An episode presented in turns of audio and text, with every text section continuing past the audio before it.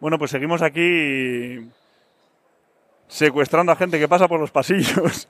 Completamente, literalmente, ¿eh? Literalmente ha venido a saludarme y le hemos dicho, oye, Nacho Trillo. Mira que me habían enseñado a evitar secuestros, macho, pero lo habéis hecho muy profesional, Y ¿eh? de repente, cuando te has dado cuenta, estabas aquí sentado macho, con unos cascos.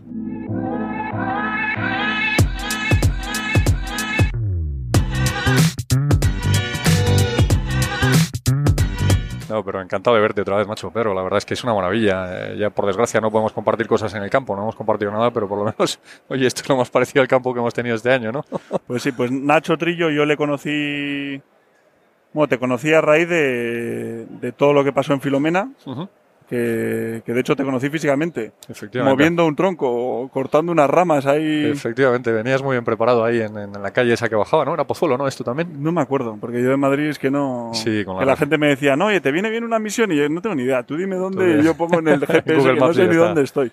Sí, efectivamente, ahí nos conocimos, macho. La verdad es que no fueron los mejores momentos para conocerse, pero quizás en esos momentos se ve la madera de la gente, que es mucho de las cosas que precisamente compartimos, creo que la gente que cazamos, macho. Mm, No, totalmente. Yo, de hecho, me hicieron llegar tu vídeo corriendo, que ibas corriendo Sí. con, con la nevada, ayudando gente y tal.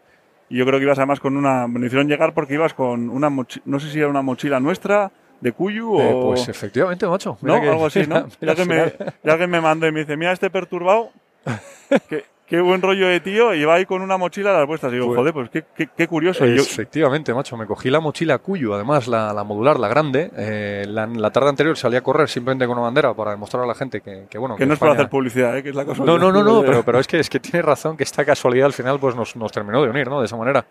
Sí, efectivamente, macho. La, la primera tarde salí a correr con, con la bandera de España simplemente para, para demostrar a la gente que, que España sigue adelante siempre ante cualquier tipo de inclemencia, cualquier tipo de situación. Y para animar, y ese día, ese fue el viernes por la tarde, me dediqué a recoger coches, coches, coches, hasta que me llegó un mensaje de gente que estaba tirada en la M30, en la M40.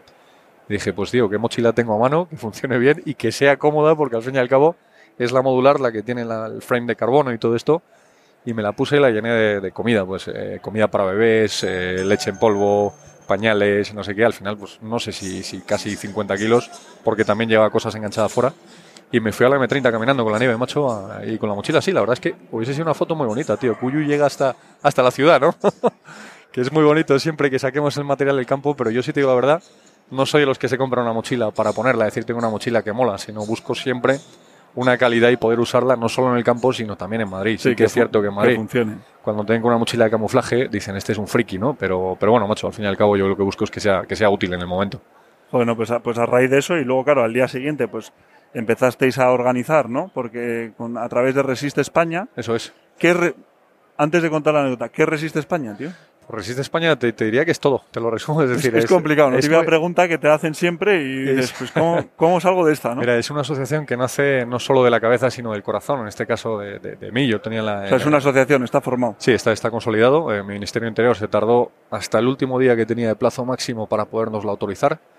Nace de una preocupación, nace de ganas de que España salga adelante, nace de querer homenajear a todas las víctimas del coronavirus, eh, apoyar a todos los sanitarios, a los cuerpos y fuerzas del Estado que han estado apoyando el tema de la pandemia. Y nace de un fervor patriótico que yo siempre he tenido, porque yo, bueno, vengo de la, de- de- del ejército, yo he estado varios años sirviendo en operaciones especiales de tierra, que además de la Legión, que la verdad es que a mí me ha enseñado muchísimas cosas, y lo quería transmitir de alguna manera para llegar a todo el mundo que el patriotismo no es exclusivo de la policía, del ejército, de un partido político, sino que es de la sociedad civil. Entonces creé esta asociación con varias personas y al final, pues poco a poco lo que estamos es llevando, lo llamo yo siempre el patriotismo a los valores. Eh, está muy bien llevar banderas de España en la, muñeca, ¿no? Está muy bien llevar una mochila o una pegatina en el coche, pero ser español eh, y ser un buen patriota desde mi punto de vista implica pregonar con esos valores que en algún momento hicieron que España fuese grande, macho. No vale decir yo soy más, más patriota que tú porque llevo más pulseras, no macho. Oye, ¿por qué eres patriota? Porque patriota es, ser patriota es solidaridad, es compañerismo, es ayuda, es pensar en los demás y no en uno mismo. Para mí ese es el concepto de patria. Sí, a mí siempre me ha chocado la diferencia de cómo se ve el patriotismo o, o la bandera de España y todo lo que es España desde dentro de España comparado con Estados Unidos, que vas allí y dices, joder, aquí parece que... Bueno, además yo soy del País Vasco, que, que la cosa es- hemos crecido con cosas más complicadas, pero parece que, que todo lo peor siempre es... Los españoles somos todo lo peor y luego lo analizas y los mejores deportistas son españoles. Sí, sí. Científicos y dices, joder, estamos todo el día, siempre nos vemos en La leyenda negra. Pero lo es- peor, macho. Es la leyenda negra, es algo que se fomenta, es decir, eh, Ortega se lo decía muy claro en uno de sus libros, ¿no? Decía la aristofobia, es decir, lo que se intenta es que no se pueda relacionar la bandera de España con valores, porque de esa manera es mucho más fácil desplazarla. A mí me está costando una barbaridad eh, crecer simplemente por el hecho de llevar la bandera de España, pero es algo a lo que no puedo renunciar, porque vas y simplemente, pues, eh, ONGs que son normales, que ayudan y dicen, no, yo no te puedo apoyar porque llevo, llevas la bandera, porque es que, claro, eres de derechas, digamos, a ver, no te confundas que lleve la bandera no significa que sea derecha. Además me hace gracia porque tú dices lo de los vascos. Yo, yo vengo de familia vasca también. Mi segundo apellido es Ares Pacochaga, que es de, de Vizcaya, del Hórreo, que también es una zona que esa parte no es, no es demasiado amiga de los españoles, ¿no? Como tal. Y bueno, uno de los siguientes propósitos es ir a correr al País Vasco, macho. La verdad es que tengo muchas ganas. Y, y, oye, con, con, con- Vamos a ver lo que pasa. Pues yo, yo, yo, yo seguiré entrenando para cuando vengas. Sí, joder, será, para será cuando te pongas el chaleco de, de 20 kilos o de 10 kilos poder seguirte, aún así.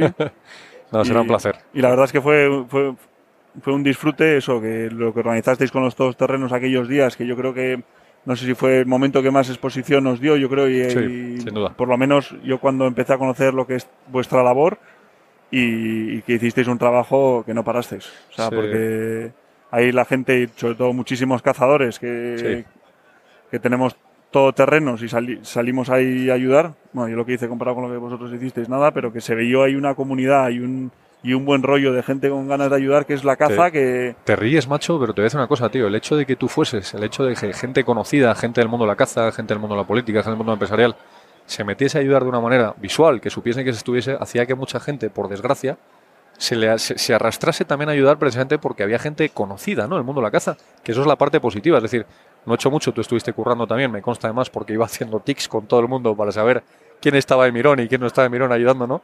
Pero en tu caso, macho, había muchísima gente que me escribía, oye, que está Pedro contigo, ¿puedo apuntarme? Y digo, por supuesto que sí. Es decir, muchas veces pensamos que no aportamos de forma directa eh, lo que realmente aportamos, pero es que de forma indirecta a lo mejor te traes a cinco cazadores al grupo. Y llegamos a todo lo que llamamos precisamente por la voluntariedad de la gente, por, por las ganas que tenían, por porque, oye, macho, al final en los momentos de necesidad es donde tiene que demostrarse la valía de cada uno, ¿no? Está muy bien, oye, la gente pues me criticaba, eh, quédate en casa y no hagas el tonto, quédate en casa y no ayudes, quédate en casa. Fenomenal, tío, es muy cómodo escribirlo desde Twitter, ¿no? Desde Instagram. Pero, tío, vivimos en España, un país de complejos, eh, lo mismo pasa con la caza, eh, un país de complejos, un país donde no nos podemos sentir orgullosos de nada, porque al fin y al cabo siempre toca una parte sensible de alguien acomplejado. Y lo mismo pasa con la caza, macho. Estamos ahora mismo en un momento, Pedro, que, tenemos que darle un- una pequeña vuelta, una pequeña pensada. Eh, hay ciertas regiones de Alemania, por ejemplo, que a los niños se les enseña a desollar animales en los colegios, desde pequeños, tío. Y dices, macho, esto es una maravilla. Es decir, tienen que aprender. Si mañana hay un apagón, por lo que sea, no sé cuántos, yo no veo a toda esta gente, los chavales con la tablet. No, no, no. Es que dices, macho, ¿cómo vais a poder vivir del campo? Es que no vais a ser capaces. Si yo uno de los propósitos que me hice este año es decir, voy a meter a cinco personas este año que no son cazadoras, les voy a llevar a cazar. Sí. Que es típica cosa, que no cuesta... O sea, que sí que cuesta trabajo, pero que si lo piensas, si todos los cazadores llevásemos a cinco personas, llegas a un huevo de gente. No, no, y, y que no es hacerles cazadores, es decir, oye, pues que lo vean. A un primo, a no sé quién, al típico amigo del colegio que tal, y que además yo creo que sí que hay un movimiento de la gente que se está interesando más, porque yo tengo amigos del colegio y dices, tío, que me dicen, oye, a ver si me ibas a cazar, y yo, tronco, si llevamos 20 años en el colegio juntos, y Y ahora, ahora quieres. Y dices, no, pues parece que mola y tal. Y dices, Sí. pues eh, de llevar a gente, y me he llevado un par de, de no cazadores a cazar, y te quedas acojonado. Sí, ¿no? Las experiencias que tienen ellos. Que es una perdiz. Yo, ¿cómo que es una perdiz? Sí, es alucinante, macho. No, tenemos un vídeo que tengo unas ganas de compartir brutal porque estuve ahí con dos personas no cazadoras que son buenísima gente, pero te, claro, te quedas asustado, que es una perdiz. O sea, pero una perdiz, diciendo, pero una perdiz, tío, sí sabrás. ¿Pero qué es? Así- yo, o sea, no es que no, No, supiese eh, que es eh, un pájaro, es que no lo había Eh, joder, ni qué macho, formato de animal ¿no? era. Es un gamusino prácticamente para ellos. Y el Es- cuchillo ya manejarlo, aquello fue un show. claro, porque claro, tienes un bicho muerto, ¿Qué ¿cómo haces? empiezas? Y Claro.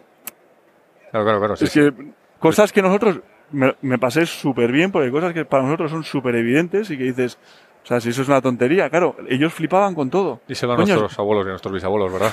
No, pero veían una cierva y dicen, oye, si hay una cierva ahí. Si no había visto nunca una cierva, yo, pero es que nunca habías mirado. pero la llamaban cierva y no Bambi, porque muchas veces se escucha a la gente cuando una cosa es un cuerzo y dice, mira, un Bambi, y dices, pero vamos a ver, ¿de dónde sacas la, la- información? no es, es una pena, pero, pero la gente, es decir, la critica muchas veces porque no lo conoce. Y yo no te hablo de, La caza, eh, que no la critico, eh, la caza de bote yo la entiendo y entiendo que la caza puede ser un negocio, hay muchísima gente que vive de ello y no la critico. Es más, si la tengo que apoyar, la voy a apoyar, por supuesto que sí.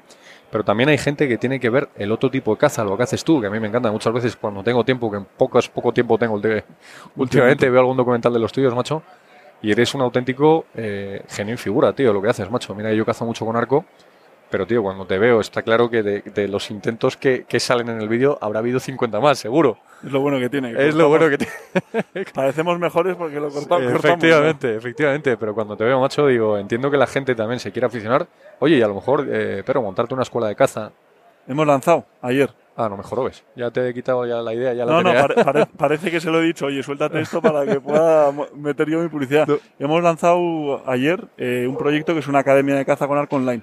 Ah, muy bien, muy bien. Son 17 horas de curso, 60 vídeos y que para que la gente pueda introducirse al arco desde su casa, claro. aprender a tirar, a, dónde hay que tirar, cómo tirar, cómo ajustar el arco, todo, ¿no? Joder, macho. Porque hay mogollón de gente que a mí me pregunta por Instagram, oye, quiero empezar, pero es que o sea, es que es tanto lo que explicar que es que no puedes. Entonces dije, pues oye, Vic, vamos a dedicarle un poco de tiempo, que nos ha llevado bastante curro, y decir, oye, pues que alguien que quiera empezar con arco no tenga esa excusa, que se pueda poner en casa, vídeos online, con coaching y tal de vez en cuando, y que pueda aprender a tirar con arco bien además, porque al final es una pena que haya mucha gente cazando con arco que no sepan tirar bien. Entonces están tirando muy mal a, 20, 30 metros, cuando realmente el equipo, hoy en día, un buen equipo da mucho más de sí. Sí, la excusa de irte a Decaldón y comprarte el primer arco de poleas que veas no es buena tampoco, no es recomendable, ¿verdad? Hemos, hemos estado ahí, tío. ¿Ah, hace años, ¿sabes? Entonces, Joder, macho. Y el primer arco. Sí, sí, yo también, ¿eh? Lo abrí así y según lo abrí dije, joder, qué bien funcionan las poleas. Y hice así para, para verlo abierto. Reventó el arco, claro, evidentemente. Joder, macho. No, es imagínate. Una, pero es una maravilla. Tú ya, ya, el rifle no lo tocas, ¿no? Ya estás. No, sí, hago de todo. Si al final el momento de la muerte es un, es, un poco tiempo, entonces, ¿qué más alarma?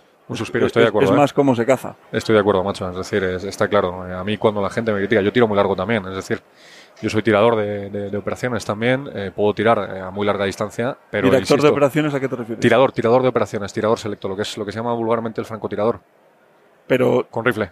Entonces, eh, yo ¿Tú has estado en el ejército? En operaciones, operaciones especiales, sí, sí, en el ejército en operaciones especiales. No sabíamos, cuéntanos eso, que no lo has contado. en Buena Verde, tío. esto, habría que hacer, que esto va a dar para un podcast entero. Esto da, da, para mucho. Sí, yo entré en el año 2009 y estuve varios años sirviendo. me especialicé en francotirador y en paramédico. Siempre en un equipo de operaciones te tienes que especializar en dos cosas y yo elegí esas dos pues porque bueno, eran las que más las que más me gustaban. Luego estuve sirviendo en varias empresas privadas de seguridad, lo que se llama vulgarmente mercenarios, que suena fatal, es decir, mercenarios suena fatal, pero al fin y al cabo los hay. Cuando, bueno, ya, ya esto da para, para otros dos capítulos. Esto, vamos a quedar un día bien. Eso me parece bien. Y nos vas a contar. Me parece bien. Entonces, eh, a mí la gente cuando me dice tirar lejos no es cazar, digo, si estoy de acuerdo, si yo puedo tirar a 20 metros, voy a tirar a 20 metros, pero es un recurso más que tienen ciertas personas pues para poderle pegar a un animal con certeza a 700, 800 metros, 900 metros, un kilómetro, lo que sea. Y no significa que seas mejor o peor cazador. Es decir, si a ti te toca que estás haciendo un viaje internacional, que el cuarto día de viaje, el último día de viaje, tienes un bicho a 800 metros y no puedes tirarlo, tío, yo sí que puedo llegar a hacerlo. No significa que me sienta orgulloso, pero digo, es un recurso más del que puedo disponer, ¿no? Que sin duda prefiero un lance con el arco, una buena espera de guarro, que los guarros me apasionan con ah, arco me apasiona, macho, sentir el corazón, que te pasará a ti todavía, que empiezas a tener el arco, tío, y dices, macho, es que estoy notando el corazón que hace así, plim, plim, plim, plim. Lo hecho de menos, llevo sin cazar un guarro igual dos años. ¿En serio? Pues hay que, hay que retomarlo, pero. Hay Porque dejé las esperas del coto, nos, se las quedó el pueblo y tal, o el tema del jabalí, y ya, claro, como no tengo ya mis comederos y tal, pues como que no. Pues eso nos, nos organizamos aquí un día. ¿Estás por Madrid estos días o no? Aunque sea el corzo, nos escapamos al corzo. En un par de semanas estoy, vuelvo. Vale, avísame, si no nos escapamos al corzo, damos una vuelta. La espera de guarro a mí es, es algo que siempre, igual que el rececho, me encanta. La alta montaña, el sarrio, el rebeco, el corzo, me, divierte mucho también, pero, pero la espera del guarro, macho, tiene algo especial porque estás por la noche, estás fuera de tu ambiente, los, los ruidos cambian radicalmente. Luego hay un minuto que es mágico, siempre digo yo, que me encanta ponerme, yo me pongo de día, nunca siempre llego con tiempo, precisamente para no, no enturbiar ¿no? La, el clima que hay ahí ese momento de esos tres minutos que de repente se calla el cielo, porque pasan, dan pie los animales diurnos a los nocturnos y ya empiezan los nocturnos, ¿eh? ese momento para mí es mágico, macho. Y la tensión y el ruido, el no saber qué es. Y macho, yo, yo tengo muchas ganas, ahora por desgracia, tío, con, tres niños que tengo pequeños y otro en camino que, que, que, es que el mayor tiene tres años, ¿sabes? Vienen 3, 2, 1 y viene otro. Estás liado. Me he liado completamente. Entonces, liado, ya no cabes en un coche, tío. estoy regalándoles. No, no, no, ya me no compré cabes una, en coche, tío. Yo lo pienso y digo, me compré si una ya- monovolumen, tío, de estas, digo. Soy ya chico de volu- monovolumen. si a mí no me cabe el mío. No, no, es, es normal. Pero lo que estoy haciendo ahora con ellos es hacerles regalos subliminales de caza. Un arco, un libro de animales del campo, un rifle de pistones, pues todo eso para que poco a poco yo pueda tener la excusa de decir, me llevo al mayor a cazar por lo menos. Oye, no, yo estoy cuidando a mis hijos, no estoy cazando, me estoy llevando al mayor a cazar, ¿no? Pero tengo muchas ganas de, de inculcarles en, en- en el noble arte de la caza. Yo tengo muy claro que no les voy a dejar pegar un tiro hasta que tengan cierta edad porque quiero que lo valoren. que lo valoren, que les cueste, que vayan de morraleros todo lo que puedan, que vayan de, de con la reala todo lo que puedan.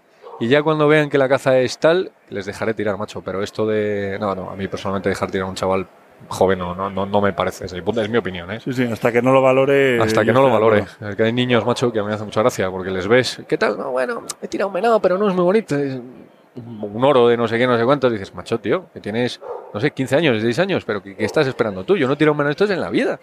Entonces es una pena porque sí que es cierto que hoy en día se fomenta mucho la, la, la trofeitis, que la entiendo perfectamente, ¿eh? Pero a un niño no le puedes regalar esas cosas, no le puedes dar tanto desde tan pequeño porque luego al final pierde la afición.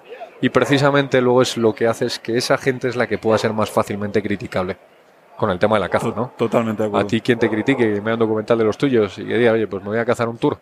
Me paso no sé cuántos días, no sé cuántas salidas eh, con el arco, no puedo tirar, no puedo tirar. Y quien te diga que no cree en la caza o que no le gusta, no te la va a criticar. A lo mejor dice, oye, no la comparto, pero, pero es admirable lo que estás haciendo, ¿no? Entonces también hay que cuidar. Está muy bien que hayas montado el negocio este de la escuela. eh, también creo que hay que enseñar a cazar. Creo que es importante, no solo arco, es decir, enseñar lo que es la Sí, sí. caza, eh, montar algo eh, que seguro que lo hay, eh, no lo sé, los conozco, pero por España y fuera de España, que se pueda explicar lo que es todo, que se enseña a desollar animales, los, las temporadas, los ciclos de, de los animales, cuándo se pueden cazar, por qué se puede cazar en este ciclo, que se enseñe un poquito todo, ¿no? No ponerte en un puesto y me llega todo y no sé por qué me llega, ¿no? Saber leer el campo, las huellas. Creo que es fundamental, Pedro, porque cuando vengan las cosas, que espero que no vengan las cosas demasiado complicadas, eh, macho, el que tenga que salir al campo y sobrevivir lo va a llevar crudo, ¿eh? Joder. Lo va a llevar, lo va a llevar Vamos- complicado. Vamos a estar solos. Vamos a estar solos, nos va a llamar todo el mundo a decir, oye. ¿dónde estáis? Digo, pues, pues macho, ya no te voy a decir porque somos 50 ya aquí. Joder. Pero es, es una pena, macho, es una pena. ¿Qué tal, qué tal tú con, bien, con el tema de la caza? Fenomenal. ¿no? Bien, aquí, liados con todo, ya no damos abasto. No, no, veo que traes a tu mujer también. podcast, sí. Bueno, mi mujer es la que, gracias a ella, si no, vamos, estaría yo ahí en una caravana perdido en una montaña Porque estáis viendo vosotros en el País Vasco, ¿no? en Madrid y en el País Vasco. Vale, Un poco de, entre uno y otro. vale, vale. Así vale. que nada, oye, pues queda pendiente organizar algo. Cuando quieras. Nos escapamos un día al campo, hablamos con calma, que yo creo que puede que, que me quedo con ganas de. No, no, fenomenal. Podemos estar aquí sentados, yo creo, porque estamos súper a gusto y organizamos algo. Venga, cuenta Vale. con ello. Y nada, sigue así. No cambies, tío, que no, que no, no pierdas el, el espíritu y el, No, no se pierde. y el ánimo, porque al final te dan palos, da igual, aquí en España da igual lo que hagas, que te dan palos. O sea, Sí, sí, que completamente. es bueno. O sea, que si te critican es que algo estás haciendo bien. Completamente de Así acuerdo, que macho. no caigas No te ante preocupes. los haters. tío. No te preocupes, macho. Eso, eso ya ya sé que te sobra eso, pero Los he conocido este año, pero no te preocupes, al revés. Lo que hacen es motivarme, macho, porque me hacen ver que realmente España necesita mucha más ayuda de la que realmente pensaba. Me motivan, tío, me motivan. totalmente. Así que nada, oye, millones de gracias por dedicarnos unos minutos. A ti. Gracias, cuídate hasta ahora.